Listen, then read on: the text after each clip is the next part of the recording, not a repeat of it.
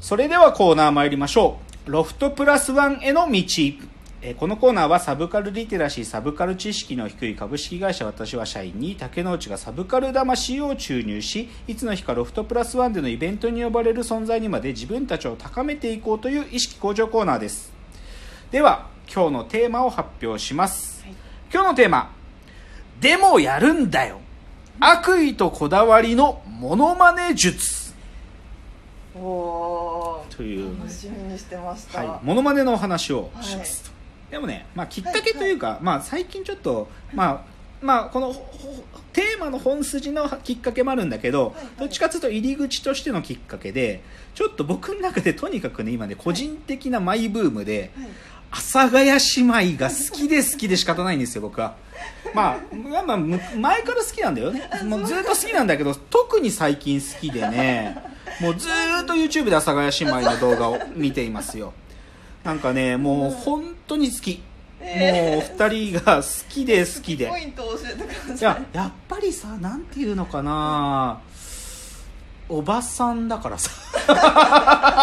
いやなんかね上品なんだよね。なんあかそうですよね。上品で。だけどやっぱり笑えるし、あはい。ででも彼女たちの本当に奥底にある底意地の悪さっていうかそういうのもね僕は好きなのよでまあだからまあでも僕だけが注目してるっていうか多分世の中がもう阿佐ヶ谷姉妹に注目してるからだってねあの先週のあの久保ミツロウさんと能町みね子さんとヒャダインさんがやってる久保みねヒャダっていうのがあるね、はい。久保みねヒャダのこじらせナイトっていうのがあって、はい。それあの先週やってたんだけどゲスト阿佐ヶ谷姉妹だったあそうだったんです、ね、そう。でね、まあ、今だからさもうズームでリモートでの、なんていうかトークなんだけどその阿佐ヶ谷姉妹のお二人のお家のね背景がね、まあ、壁なんだけどさ壁にさなんかこうこじらせないとっつってあのよくなんだよ折り紙でこう輪っかをつけてやる飾り付けあるでしょ。あれをお二人のお手製でやってやってさすごいもういいのよそれが。なんか古い感じが。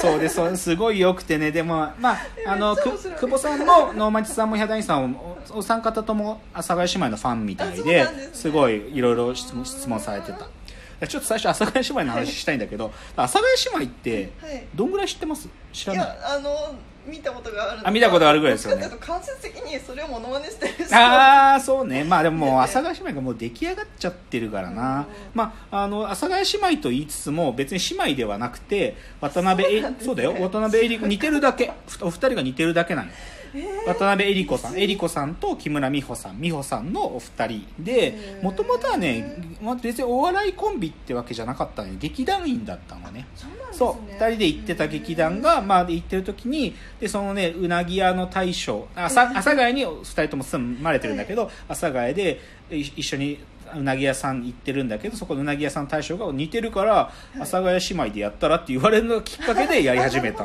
そう。でまあシティボーイズが好きだからお二人とも。だからシティボーイズさんの事務所アッシュアッシュ &D っていう事務所。うん。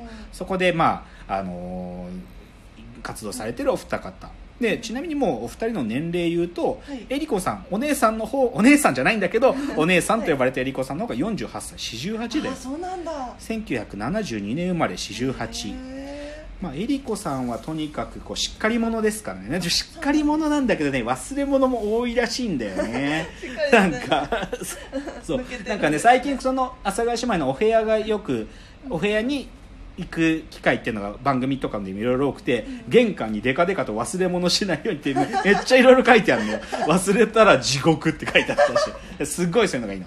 でそれがお姉さんでしょ？でそれでそのずっとお二人で暮らしてたんだけど今はあま、アパートの隣同士の部屋で暮らしてるもう一人の相方が美穂木村美穂さん。美穂さん、はい。で美穂さんの年齢は今46だね。あそうなんだ。今年47でそれでさなんか美穂さんに年齢聞かれなんか聞かれて「いや46です」って言うと、はい。えりこさん姉さんお姉さんが「もう今年で47って言いなさいよ若ぶるんじゃないわよ」とか言われてこのやり取りもまた最高でね。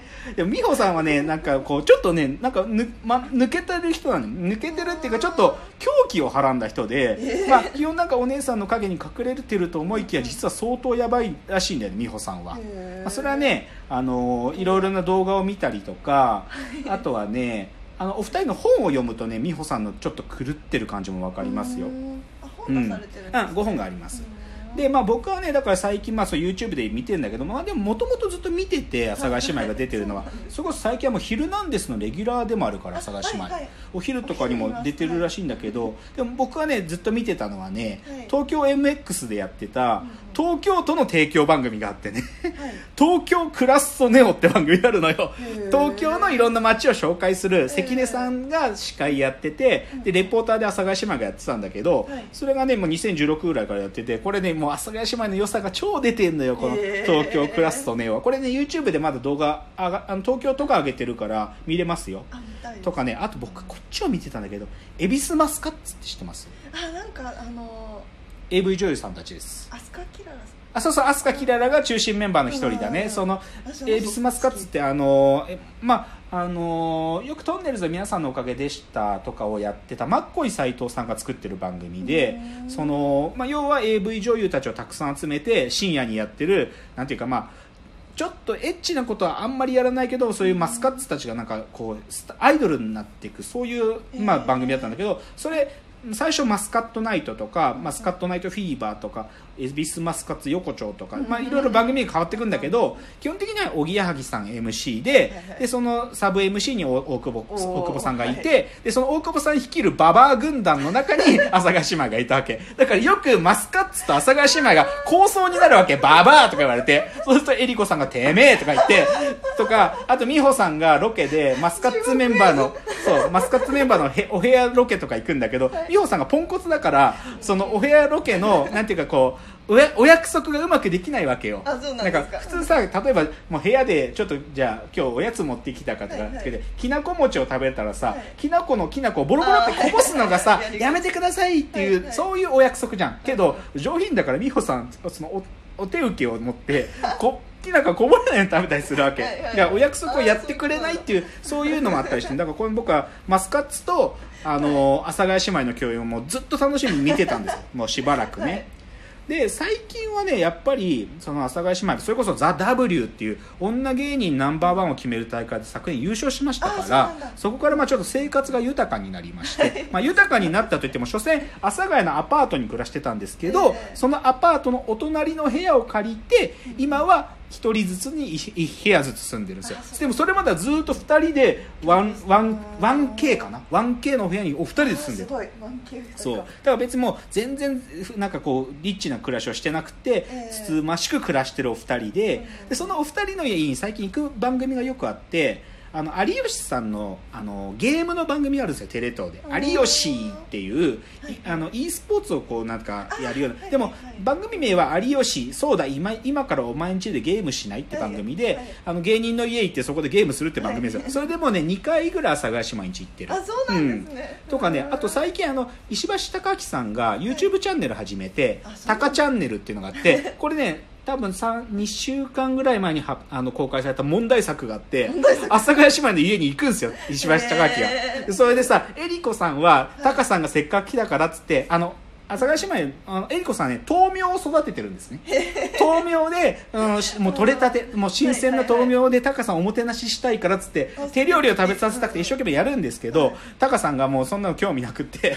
そう。昨日もねそのひじき煮を作ったからもうタカさん食べてほしいって言ってもタカさんがねちょっと美穂さんの部屋行きたいとか言って でその美穂さんの部屋でね、まあ、あることをしてるんですよ。えー、気になる。それ、ね、超面白いからぜひ見てください。だからまあその阿佐ヶ谷姉妹ね、まあ、より詳しく知りたいため人のためにはあのつい最近っていうかまあ半年ぐらい前かな。あの阿佐ヶ谷姉妹ののほほん二人暮らしっていう本をねお二人が書いたのが出ててこれはねえりこさんと美穂さんの往復書簡の形式になってる本でねこれでもう何とも言えないですよ。お二人の生活が垣間見える面白い本なんでそれはおすすめかな。でこう前振りが随分長くなっちゃったけどでもはい。そんな阿佐ヶ谷姉妹が要は何で世に出てきたのかっていうのがここからで結論はトンネルズの皆さんのおかげでしたの人気コーナーだったはい。細かすぎて伝わらないモノマネ選手権なわけですよ。これに2008年第13回大会に阿佐ヶ谷姉妹が出てきたと。でここから今日の本題に行きます。でもねこれ言っておくと博多華丸大吉さんの華丸さんがねあの博多華丸大吉と阿佐ヶ谷姉妹はこの番組がなければ今はなかったっておっしゃってらっしゃる。だだから、まあ、細かすぎて伝わらないものまでというねうんこのもうに大ヒット企画。これがあったので阿佐ヶ谷姉妹は今のなまあ活躍につながってるというのでここからですよ。今日の本題はいはいはいはい。モノマネの話ではい。まず僕は細かすぎて伝わらないモノマネが大好きなんです。もう本当にトンネルズの皆さんのおかげでしたが終わった終わってしまうまでも好きだったし新しくその企画だけを切り出した新しい企画も好き。ででもやっぱり僕は本当に最初期から好きだから最初期の僕の傑作だと思ってるやつちょっと言いますね。一番第1回大会が2004年なんですけど、はい。まずさこういうのだって感じなんだよね。うんゴルフを教える坂田塾塾長坂田塾って知ってる？私これでしょ そうでしょ？そのさあアマチュアゴルフの指導者なんだよ坂田塾っていうのは。で子供たちのに徹底した基礎を教える塾でこうずーっとね クラブを構えさ姿勢をずっとキープさせたりするような独特の指導法で知られるのがゴルフの坂田塾なんです、それを真似するんだよ。坂田塾長とか。あとねそう。あとやっぱりあのサブロキサブロクモンキーズの,、あの野球のシリーズがあって、そのバーバーバーバーバーバーバンババババっていうこの元日ハムのイースラーをてもう徹底してやりますけどねとかねあとやっぱり第1回の、まあ、ある意味裏チャンピオンである、あの、マスヤ・キートンさんのリカコですよね。リカコ。